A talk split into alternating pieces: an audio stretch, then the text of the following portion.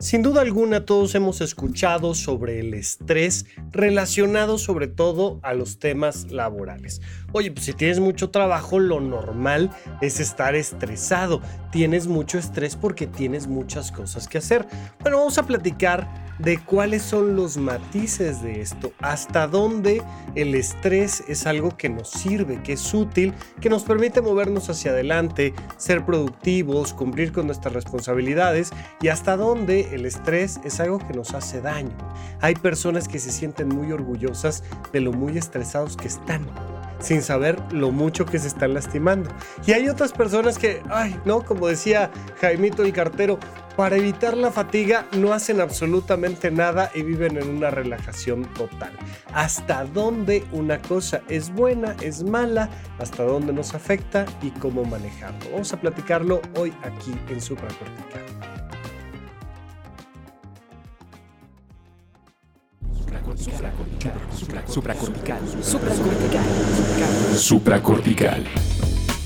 Con el médico psiquiatra Rafael López. Síguelo en todas las redes como arroba Rafa Rufus. No olviden que Supracortical es parte de Sonoro y que puedes encontrar la página de Sonoro www.sonoromedia.com para escuchar todas las producciones que tiene Sonoro y Supracortical es solo una de ellas. Pues aquí seguimos sacando estas publicaciones de supracortical un poquito más con entusiasmo que con voz. Todavía me vas a escuchar por ahí mormado, a lo mejor tosiendo un poquito, pero ni hablar esto de regresar a la cotidianidad y de estar teniendo múltiples actividades fuera de casa, pues lo pone a uno en una cierta situación de riesgo y pues mucho de lo que vamos a platicar hoy nos lleva a ese tema relacionado con el descanso y la productividad.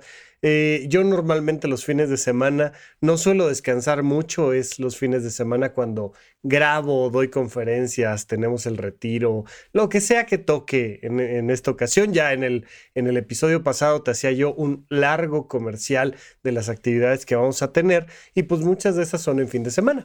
Y pues entre semana uno chambea y el fin de semana uno hace adobes, ¿no? Eso, eso es lo que yo entiendo normalmente por, por una semana común y corriente. Sin embargo, ahora me tocó descansar. Ya el cuerpo dijo, ¿sabes qué? aquí nos, nos, vamos a tomar este periodo de enfermedad para, para ponernos a ver una película, para ver algunas cosas. Este, fue un, gran momento para repasar eh, algunas películas lindísimas, ¿no? Eh, Coach Carter, que es una película que me gusta mucho, que, me divierte, que además está muy relacionado con temas de cómo la vocación y la estructura en nuestra vida nos puede dar un poquito más de, de, un futuro con una perspectiva diferente y cómo nos aleja de diferentes temas. Y bueno, pues me tomé mi, mi fin de semana para descansar un poco, pero quería yo comentarles cómo este tema del descanso y de la productividad están directamente relacionados con el estrés. Ya se los he comentado en algunas otras ocasiones, ¿no? El estrés, técnicamente hablando, es tensión sostenida. Ese es el elemento principal que quiero que no perdamos de vista, porque el estrés, pues es esta palabrita que no proviene del mundo de la psicología, aunque hoy en día la relacionamos directamente con temas psicológicos, emocionales, psiquiátricos, el estrés viene de la mecánica. El estrés es algo que tiene que ver con la física, con la arquitectura y nos habla de la tensión sostenida que sufre un material en un momento determinado, por ejemplo, un edificio grandote por el mismo peso que tiene, la gravedad le genera un estrés a sí mismo. Todos los materiales están tensando sobre sí mismos. Pero fíjate que una vez que tomamos esta palabra, eh, la incorporamos dentro del mundo de la psicología y se han desarrollado gráficos muy interesantes, son, son modelos hipotéticos muy interesantes sobre la curva del estrés. Ahí hay una ley que se llama la ley de Jerks-Dodson. Eh, Jerkes-Dodson, no se escribe, pero Jerks-Dodson, esta ley que nos habla de esta curva del estrés esta curva del estrés que pasa por diferentes periodos dependiendo de qué tanto se mantenga el estrés. Y te habla de que inicialmente pues, una persona que no tuviera ningún tipo de tensión, que no tuviera ningún tipo de objetivo, desgaste, em, atención a alguna situación determinada, pues no haría absolutamente nada. Sería una persona completamente improductiva. De hecho, fíjate que ya Freud, eh, que, que, hoy en día es tan criticado, pero ya sabemos que eh, tu perspectiva psicológica puede ser a favor de Freud, en contra de Freud, pero no sin Freud. Freud eh, finalmente marcó una etapa en el mundo de la psicología, marcando este mundo interno del inconsciente personal. Una cosa que otro día, si gustan, platicamos más a fondo. Todas las críticas que se le han hecho a Freud, a lo mejor no estaría mal eh, darle una, repasadita por ahí, pero pues ya desde aquel entonces, eh, Freud nos marcaba la diferencia entre un fenómeno de placer total y absoluto, como cuando estás en el útero materno y no necesitas nada, no se te antoja nada, no quieres nada, y el momento donde sales a esta vida real nuestra, a esta vida cotidiana, donde ya se empieza a marcar con claridad una frustración. Freud define esta frustración y bueno, en general la psicología te habla de que la frustración es el tiempo que pasa, el periodo, el proceso que pasa entre que quieres algo y lo obtienes. Eh, conozco por ahí a cierta personita que va a tardar un buen rato en tener sus lentes de realidad virtual y aumentada de Apple.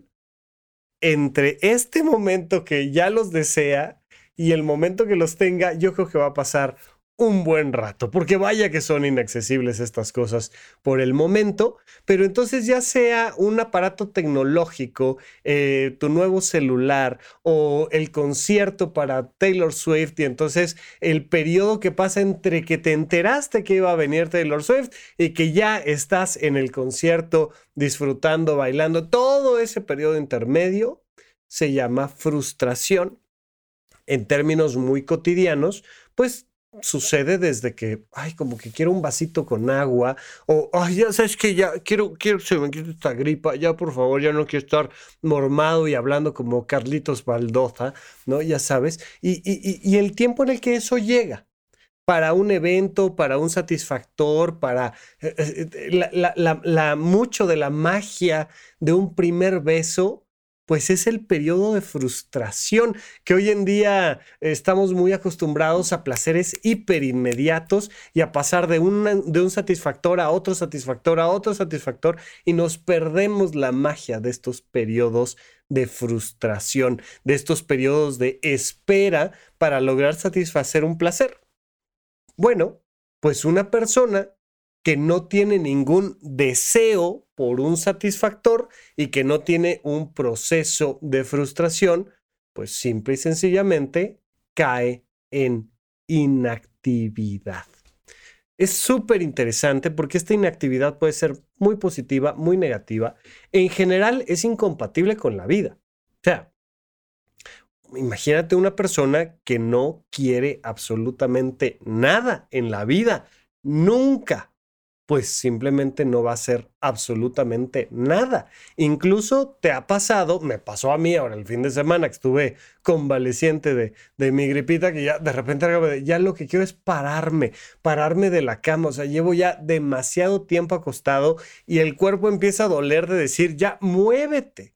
Y entonces el anhelo ya no es acostarme y descansar, que normalmente en esta vida estresante eh, de, hiperproductividad, uno lo que dice es ya por favor, ya que llegue la noche, ya para acostarme tantito, ya sabes, ese, ese periodo mágico en el que te metes al sobre, ¿no? Y te vas al, al mundo de los sueños, que es una cosa maravillosa.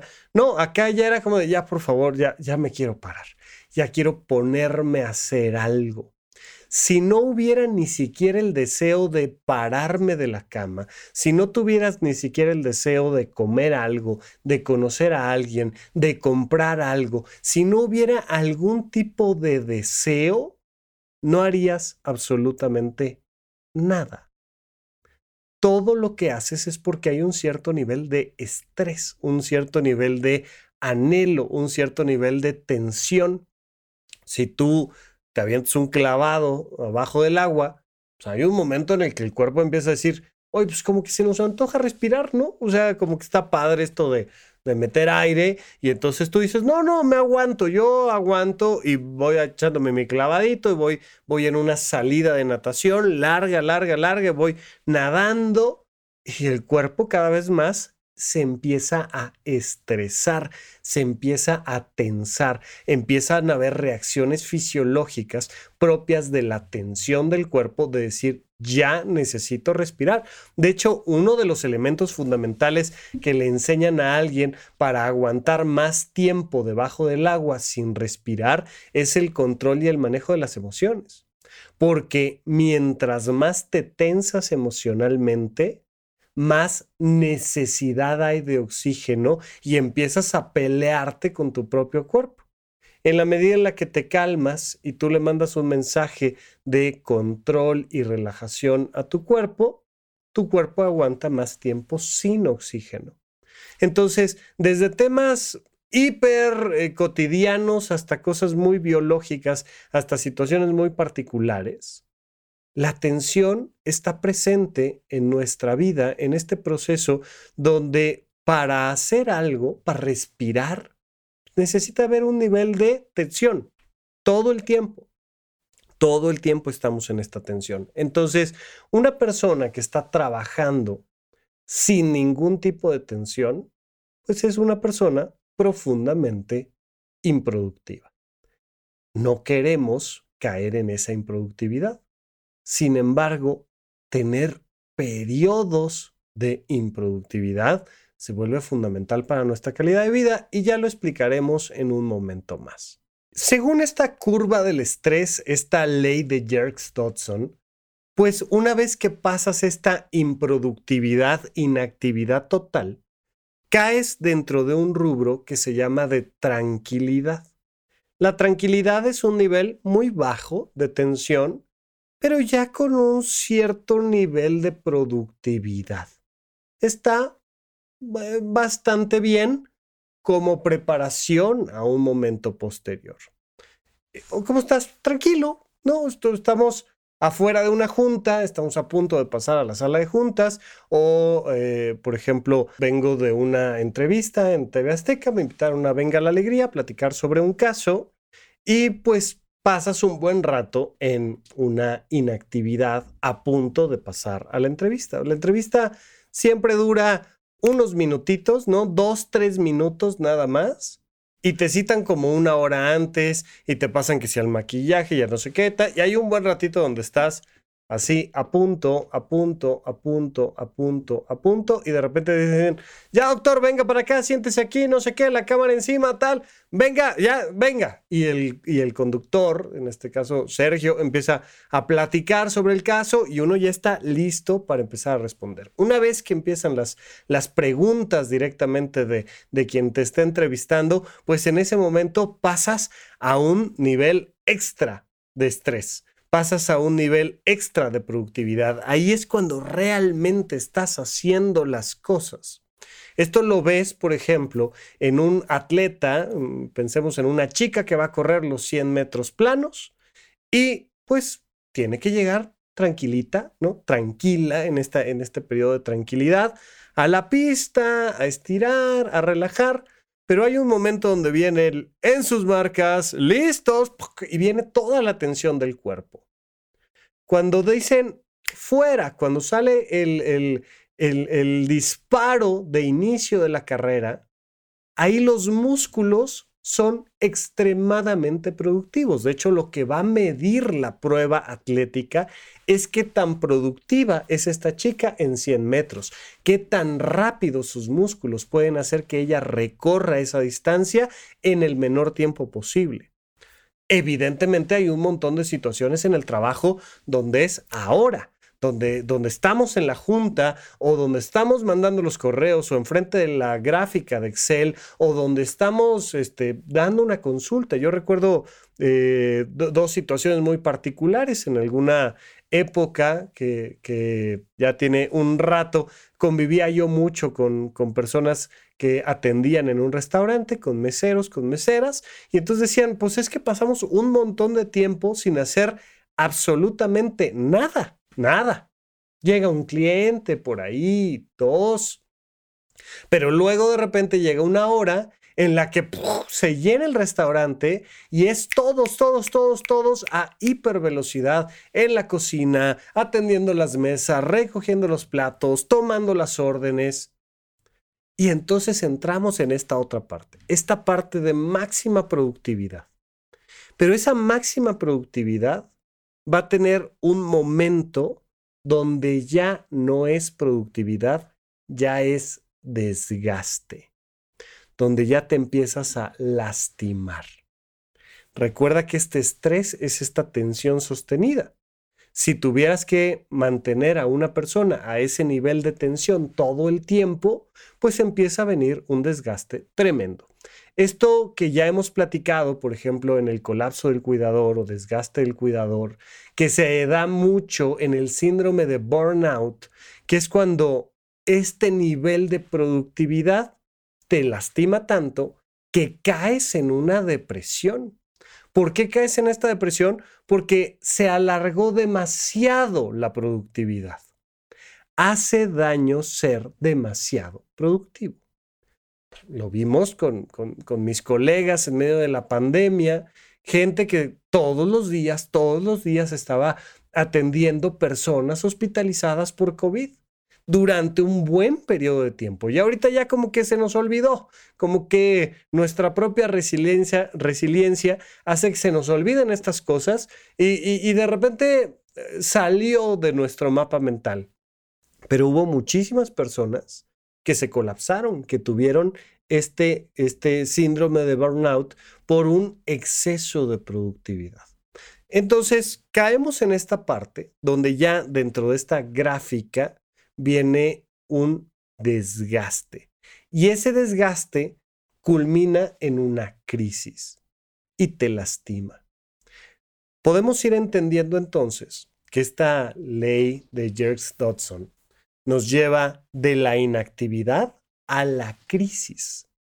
Y que en medio de este periodo encontramos entonces un punto clímax de máxima productividad, pero sin lastimar tu cuerpo, tu salud física y mental. ¿Te imaginas poder regular tus actividades para que todo el tiempo estés cercano a esta máxima productividad Nunca vas a mantenerte ahí, siempre hay un proceso de, de, oscilación que debes de considerar, pero teniendo sobre todo mucho cuidado en no caer en la crisis. A la mayoría de las personas les preocupa mucho relajarse tanto que caigan en niveles de improductividad, de, de, descanso total, donde no hagan absolutamente nada. Pero la verdad es que lo más frecuente es que eh, nos sobreexijamos demasiado y caigamos en situaciones de crisis. Pero entender la gráfica completa. Inactividad, tranquilidad, preparación, productividad, crisis. Entiéndelo así. Y pregúntate, ahorita que me estás escuchando, ¿en qué punto de la gráfica estás? Tal vez estás en un periodo de crisis. Y tal vez ahorita que me estás escuchando, no alcanzas un nivel de relajación mínimo, básico, fundamental. Tal vez ahorita justamente estás en un buen periodo de productividad y estás haciendo ejercicio, estás caminando para llegar a algún lugar y, sientes que, que el nivel de tensión es el correcto. Se siente uno bien. Cuando uno hace ejercicio, por supuesto que uno se cansa, indudablemente que uno se cansa. Pero, pero la sensación es que estoy produciendo, estoy desarrollando mis capacidades físicas, emocionales, racionales, estoy poniendo lo mejor de mí y eso me va a dar un resultado. O a lo mejor en este momento estás en un periodo de tranquilidad, donde Al ratito va a haber que tensarse, pero que por el momento estás más bien tomándote un tecito, un café, eh, este, eh, tomando algunas notas, esperando un poco antes de que llegue un transporte o te muevas a tal lugar o está perfecto. Tal vez estás como yo estaba el fin de semana inactivo y ni siquiera me estás escuchando, ¿no? Gente que me dice, no, hombre, me encanta poner podcast para jetearme. Yo, ay, gracias por el piropo. No, no, no, no. Es que en verdad, este, el, ritmo y la voz y me ayudan a, a, dormir y descansar. Bueno, pues dulces sueños, hombre, por favor, descansa, disfrútalo, qué padrísimo. Pero quiero que tengas siempre la imagen completa de esta curva del estrés. Entender que el estrés no es una cosa que el estrés es un proceso que va del punto cero a la crisis, que va de la inactividad a la tranquilidad, a la productividad, al desgaste, a la crisis. Ten esta gráfica completa. Mira, esto lo hemos visto incluso en los tableros de automóvil. Y entonces tú tienes por un lado el velocímetro y por otro lado, este otro especie de velocímetro que te marca el número de revoluciones que van dando este engranaje del motor y que te va diciendo, oye, eh, el sistema está girando tantas revoluciones por minuto, es decir, tantos giros por minuto. Y entonces vas teniendo estos, estos parámetros que te permiten entonces cambiar de marcha, cambiar de velocidad en un momento adecuado. Si no tienes un auto automático, si no, si no pones esta palanca en drive y automáticamente el vehículo va haciendo los cambios, entonces los tienes que hacer tú. Y tienes que saber que pues tu auto, ¿no? En general, sin meterme en demasiados detalles, pues tiene que cambiar de marcha cuando el sistema va entre 2000, 2500 revoluciones por minuto entonces ahí hay que cambiar de marcha. Si tú cambias antes, el sistema no funciona. Eh, se te hace mucho más difícil alcanzar la velocidad óptima si cambias de velocidad antes. Vas demasiado tranquilo. El sistema va demasiado relajado. Pero si tú estás cambiando de marcha demasiado tarde y estás superando las 2500, estás en 3000, 4000 revoluciones por minuto, estás lastimando el motor. Por eso te ponen el indicador estamos acostumbrados a, tocar esa música de oído, ¿no? Y estamos incluso, eh, los niños pequeños saben perfectamente este... Y cada vez que hay un clac, un, un bajón de ese sonido, significa que cambió la marcha y que ahora estás en otro nivel de revoluciones mucho más descansado. Bueno, tomemos esa analogía y pensemos, sobre todo, si tú estás en este periodo de exceso de revoluciones, vas demasiado tenso, o si más bien como que el auto nomás no se mueve por falta de nivel de tensión. Pero lo vamos a platicar más a fondo cuando regresemos de un corte aquí en supracortical. ¿En dónde, cuándo y para qué escuchas supracortical? Comparte tu experiencia en redes sociales para que más personas conozcan este podcast. Sigue al Dr. Rafa López en todos lados como arroba Rafa Rufus. Estamos de regreso con ustedes aquí en Supracortical. Oigan, recuerden que tenemos nuestro retiro en Tepoztlán, nuestro retiro anual. Este lo estamos haciendo una vez al año. Se acabaron los lugares, se acabaron los boletos, pero abrimos más. Total, todo fuera como eso y casi se vuelven a acabar. Quedan algunos muy pocos lugares, pero si todavía te, eh, alcanzas a escuchar este mensaje, voy a, tengo que cerrar porque pues tenemos que avisar allá en, en, el Jardín de la Abundancia cuántos lugares realmente vamos a utilizar, pero el domingo 25 de junio es que cerramos ya las inscripciones para el retiro anual de Tepoztlán. Recuerda que es viernes, sábado y domingo, que tenemos una serie de actividades lindísimas que incluyen desde mis exposiciones, reflexiones, pero también tenemos eventos de meditación, yoga, chinen chikun y un montón de cosas más. Viernes, sábado y domingo encuentras, viernes, sábado y domingo de, del del fin de semana del 7 de julio. Déjame decirte,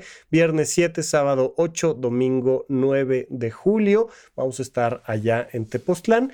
Y por supuesto, este, puedes encontrar los boletos a ese evento y a todos los eventos presenciales en la página de eventos.horizonte1.com. Horizonte 1 siempre es con letra. Y si estás dentro de la plataforma de horizonte1.com, recuerda que siempre tienes un descuento excepcional, genial, porque lo que nos gusta es crear una comunidad y que esto nos permita ir alcanzando entre todos una mayor calidad de vida. Tenemos también el evento del el resumen del curso 1 dentro de Horizonte 1 horizonte1.com, tenemos el curso 1 que son 20 horas de contenido sobre el conocimiento de uno mismo, entre otros muchos cursos que ya están ahí listos en la plataforma, ya te platiqué esto en el episodio pasado, pero pues eh, vamos a tener una conferencia que va a ser la síntesis de la síntesis del curso 1 del conocimiento de uno mismo. Lo vamos a hacer en el auditorio del FUCAM, la Fundación contra el Cáncer de Mama. Y pues el evento en sí, la organización del evento, es un donativo que le hacemos a la Fundación contra el Cáncer de Mama. Así es que por favor, si andas acá en Ciudad de México para más o menos dentro de un mes, tendremos este, este, esta oportunidad de vernos en esta conferencia, síntesis, resumen del conocimiento de uno mismo. Bien, continuamos entonces platicando de este tema, de esta gráfica del estrés, de esta ley de Jerks-Dodson. Y te decía yo que necesitamos entender la gráfica completa para entonces pensar cómo nos vamos a ubicar. Recientemente lo comentaba en una de las conferencias que es muy interesante toda esta metodología de artes marciales que desarrolló Bruce Lee, que se llama el Jet Kundo. Esta partecita del jet es por velocidad. Bruce Lee decía que podía vencer a cualquier contrincante, me parece que en un minuto, una cosa así, y desarrolla este modelo del jet kundo. Y el jet kundo se basa muchísimo en mantener una relajación lo más posible, un nivel de tranquilidad, no de inactividad, de tranquilidad hasta el momento justo de la tensión, que es cuando ya vas a impactar en tu contrincante. Eh, Bruce Lee es famoso por su golpe de pulgada. A una distancia mínima podía romper, ya sabes, maderas, objetos, etcétera, etcétera, etcétera. Y, y marcaba muy claramente que la relajación era fundamental para llegar a ese nivel de productividad. ¿Qué pasa? Que hay muchísimas personas que se tensan antes de tiempo. Es exactamente lo opuesto a la propuesta de Bruce Lee del Jet Kundo, donde te tensas, te tensas, te tensas, te tensas, te tensas, te tensas, te tensas, aprietas los puños, aprietas el cuello, aprietas la mandíbula, te dan dolores de espalda, todo.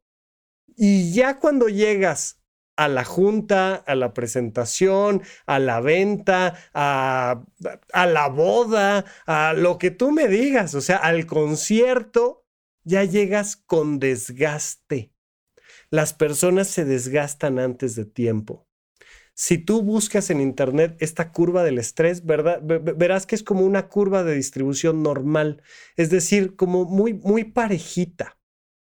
En realidad lo que habría que buscar sería tratar de aplanar la curva y tener una espiga, algo más parecido a como te puedes imaginar un electrocardiograma. ¿Te acuerdas que es plano, plano, plano, plano y luego una espiga y luego plano, plano, plano, plano? No es así exactamente un electrocardiograma. El electrocardiograma tiene varios picos, varias, varias curvas, pero, pero me entiendes, ¿no? Es mantenerme lo más relajado posible, lo más relajado posible y de repente en el momento necesario máxima productividad y luego relajación, relajación, relajación. Ese sería nuestro ideal.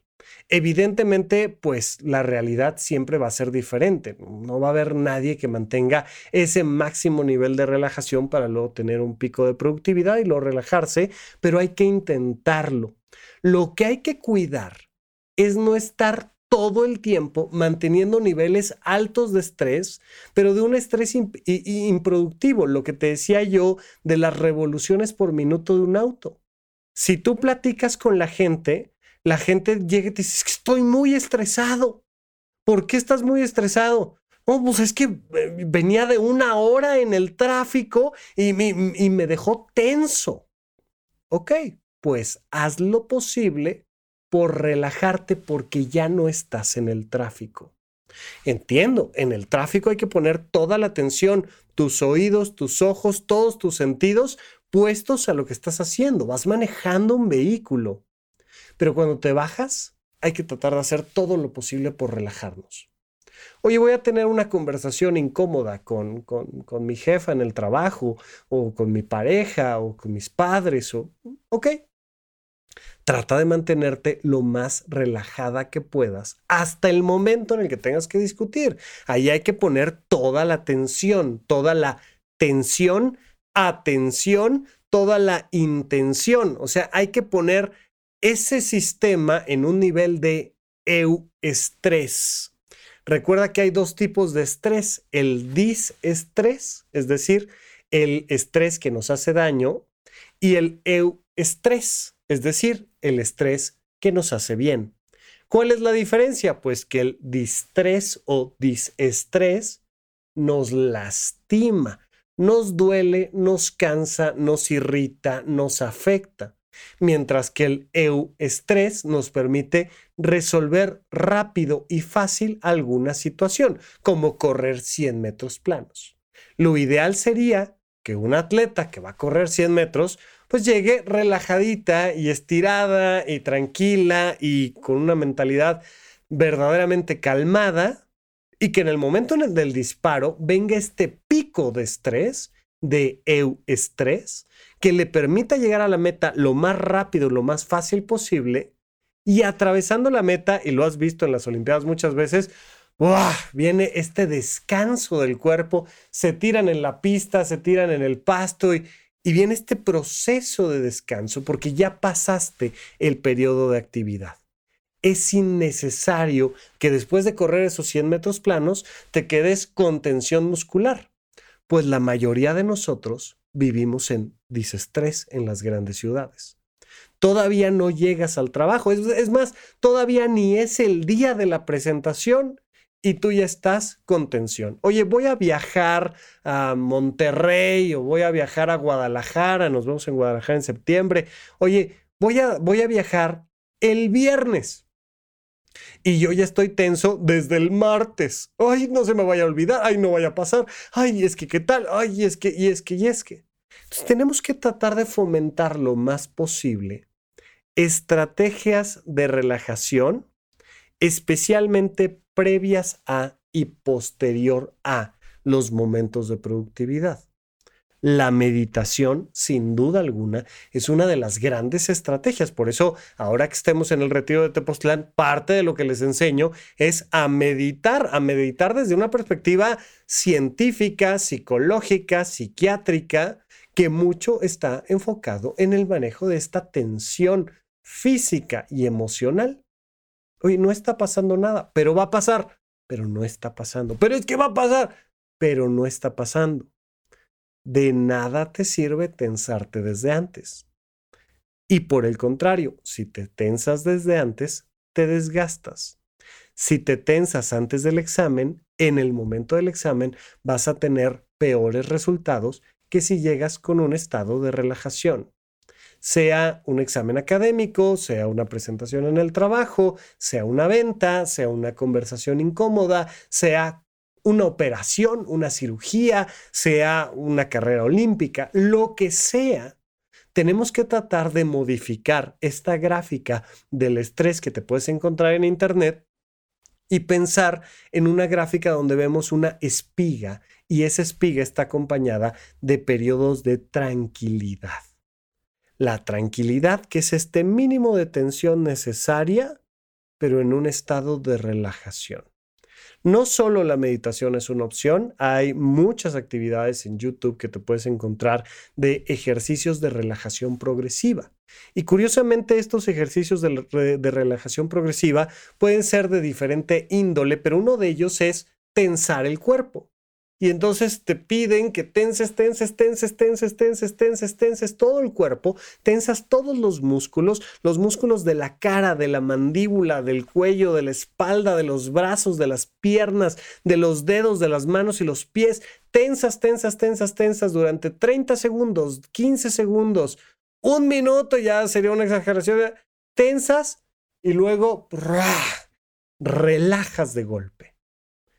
Esta relajación de golpe te permite recuperarte a este nivel de, de una relajación, de una tranquilidad, un mínimo de tensión necesario, sostenido, pero te relajas. Muchas veces cuando vamos a dar una conferencia, en un show, yo me acuerdo en la época en la que hacíamos circo callejero, pues sabíamos que la gente venía tensa y si la gente está tensa no se ríe. Entonces para que se puedan reír en un show había que relajarlos y me acuerdo, me acuerdo de, de Didi, uno de mis compañeros del centro de Tlalpan, este, los ponía a estirar las manos y sacudir las manos frente a ellos. Fuerte, fuerte, fuerte. Les decía fuerte, fuerte, fuerte, fuerte, fuerte. Y ya que llevaban un rato sacudiendo así fuerte las manos, todo el cuerpo, les decía relájense. Ah, esto no sirve de nada, pero se ven muy graciosos ahí moviendo las manos, les decía Didi. No, al contrario, sí servía y sí servía de mucho. Le gustaba meter ahí el chistorete, pero servía de un montón.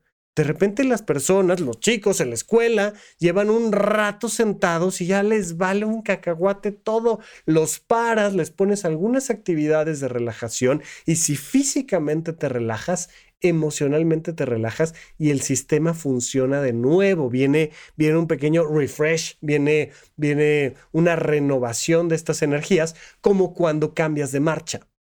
Cambias de marcha y viene una relajación del motor y comienza de nuevo un proceso de tensión a otro nivel, pero estás convirtiendo la tensión en productividad.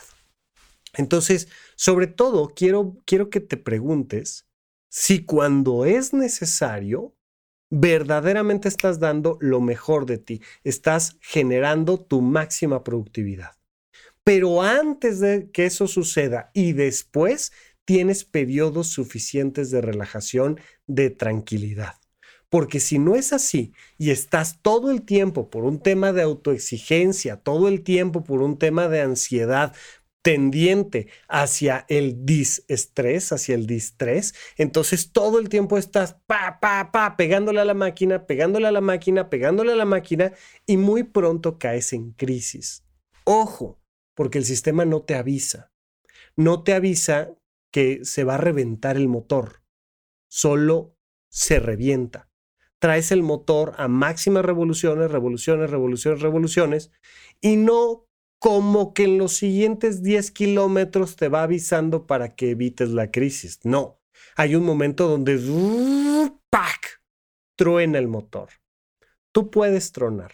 Hay personas que dicen, no, no, no, ya es que ya nada más este, este periodo y ahora sí descanso y no sé qué, tal. Y nunca viene el descanso y de repente, ¡pop!, el trancazo a la salud física, a la salud mental, viene una crisis, un ataque de pánico, viene un proceso tremendo físico, puede venir un infarto, pueden venir muchas cosas por mantener demasiado el distrés, el disestrés.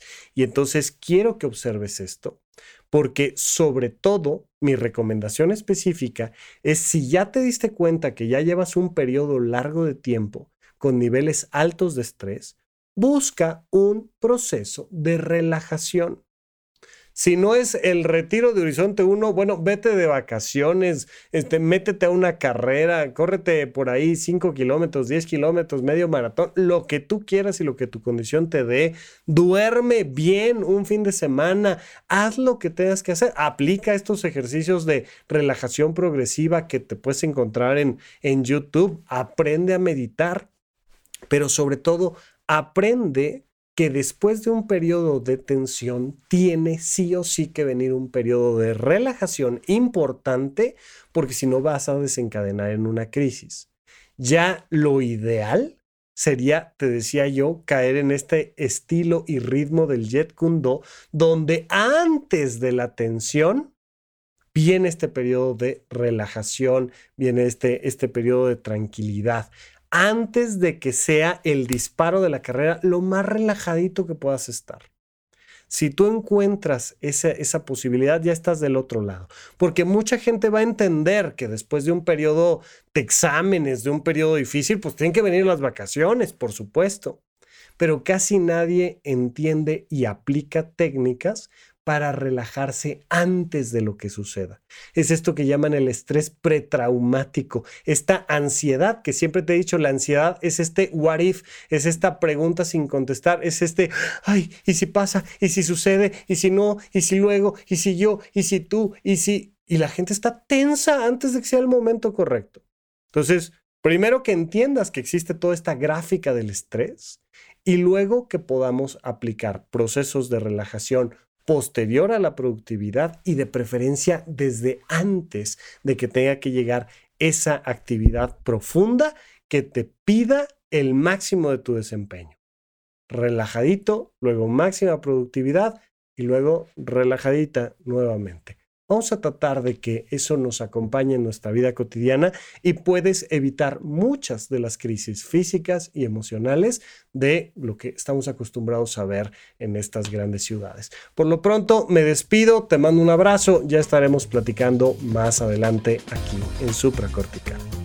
Gracias por escuchar Supracortical. En verdad me interesa muchísimo conocer tu opinión sobre este episodio o cualquier otro que quieras platicarme puedes encontrarme como arroba rafarufus en Twitter, en Facebook y en Instagram. Quiero darte las gracias por escuchar Supracortical y sobre todo por suscribirte y seguirme donde sea que estés escuchando este programa y así te puedes enterar todo el tiempo de nuestros próximos estrenos.